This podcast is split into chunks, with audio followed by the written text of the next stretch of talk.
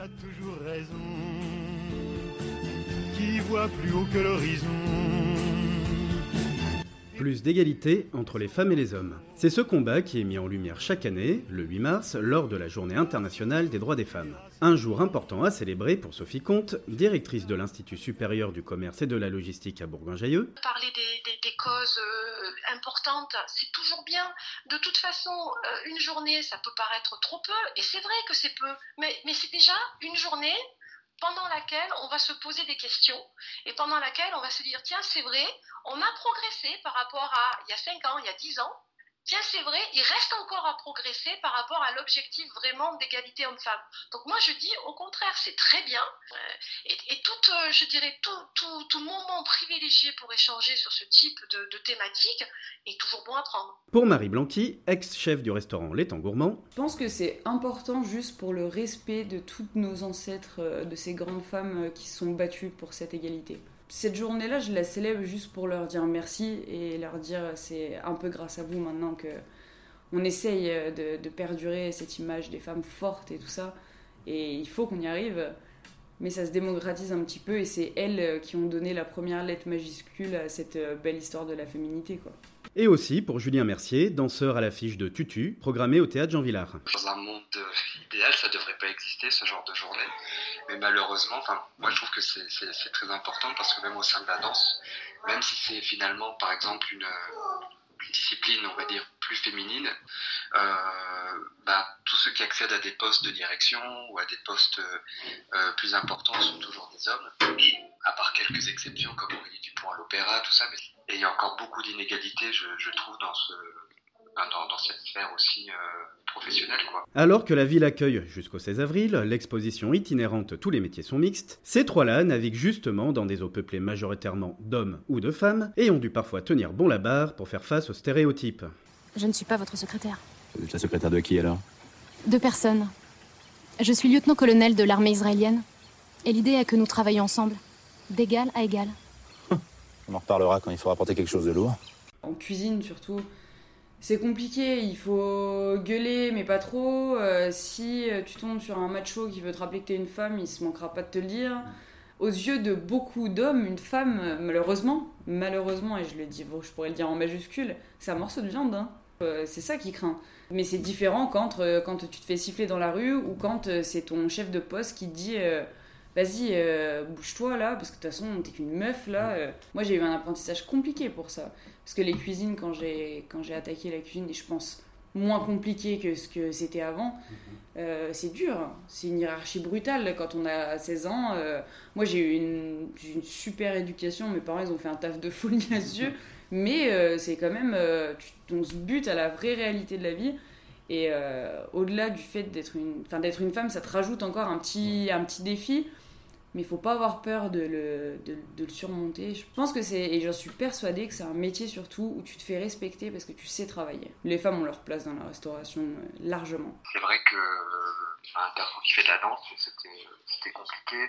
Alors pas forcément dans, dans ma famille, plus euh, dans, les, dans, dans l'entourage, euh, à l'école, tout ça. Enfin, j'avais des remarques des autres élèves, comme quoi c'était euh, un truc de fille, qu'un garçon ça faisait que du foot, enfin voilà, toutes ces, finalement tous ces stéréotypes euh, qui étaient déjà euh, qui étaient déjà là à l'époque, qui sont, je pense, encore un peu encore aujourd'hui en fait. J'ai quand même arrêté à cause justement de tout ce qu'on pouvait dire, tout ça, ça a eu un, impact quand même sur moi. Avec les hommes, je n'ai jamais eu de problème. Après, il est vrai, il faut, le reconnaître, hein, au XXIe siècle, c'est pas toujours simple. Hein. Il y a très peu de femmes très très peu de femmes qui accèdent à des postes d'encadrement et alors encore moins d'encadrement de, direction comme moi je pouvais avoir. Et je pense aussi que c'est un peu à la, faute des hommes et des femmes. Je m'explique. Pour certains cas, les hommes ont tendance parfois à se coopter ou bien par méconnaissance de ce que peut apporter euh, une femme dans l'encadrement, euh, vont peut-être choisir la facilité avec un collègue homme dont ils pensent qu'ils auraient plus de facilité à communiquer, ce qui est faux, hein, parce que très souvent, ils sont surpris lorsqu'ils sont euh, justement dans la situation où ils doivent travailler avec une collègue femme, ils sont surpris de la richesse que la diversité apporte. Pour autant, c'est aussi la faute des femmes, dans la mesure où, je vais vous donner un exemple. Euh, J'ai été confrontée à ce cas des dizaines de fois. Il y a, il y a un poste à pourvoir. Un homme, il a 70% de compétences. Pour ce poste, il va pas se poser de questions, il fonce. Une femme, elle a 70% de compétences pour ce poste. Eh ben, elle va hésiter à y aller à cause des 30% qu'elle n'a pas. Heureusement, les mentalités changent et la situation évolue dans le bon sens, même si ça ne bouge pas aussi vite que l'on voudrait. Il y a aussi l'émergence du hip-hop, donc les garçons se tournent plus vers le hip-hop finalement. Après, dans des cours de danse plus euh, classiques, euh, contemporains, jazz, c'est vrai que je pense qu'il y a encore un, encore un peu de, de stéréotypes de, de ce côté-là. Bah, je pense qu'il y a peut-être eu une évolution globale, mais finalement, quand on s'aperçoit qu'on donne les cours de danse, euh, on s'aperçoit quand même que la majorité sont des filles et, et qu'on a du mal à avoir des, des garçons. Je vois une évolution positive mais lente. Moi, j'ai été confrontée en tant que manager femme à des hommes qui me disaient Ah, je suis désolée, je ne peux pas rester, je dois m'occuper des enfants ce soir. Et au lieu d'être, je dirais, euh, euh, frustrée, j'étais au contraire très heureuse parce que moi-même, lorsque j'étais dans leur situation, je masquais. Je, je- je disais que j'avais une réunion, mais je ne disais pas que c'était parce que j'avais besoin euh, d'être auprès d'un de mes enfants qui était malade ou qui avait un souci. C'était quelque chose qui se disait pas. C'était tabou. Donc, ça, je le vois, ça, c'est super. Euh, pour autant, dans la sphère professionnelle, il reste ce fameux plafond de verre sur lesquels euh, bon, les hommes commencent à évoluer, mais c'est lent, c'est très très lent. Euh, il y a des hommes précurseurs, et ceux-là, je les en remercie du fond du cœur, qui ont compris toute la richesse de la diversité avec les femmes, mais ils ne sont pas suffisamment nombreux.